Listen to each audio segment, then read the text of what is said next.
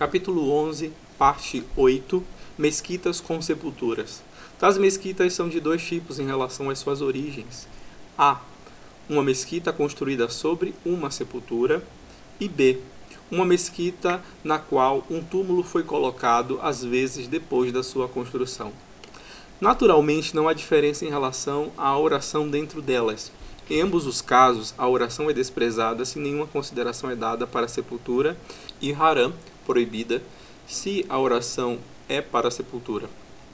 Contudo, o método de corrigir as mesquitas varia de acordo com a sua origem.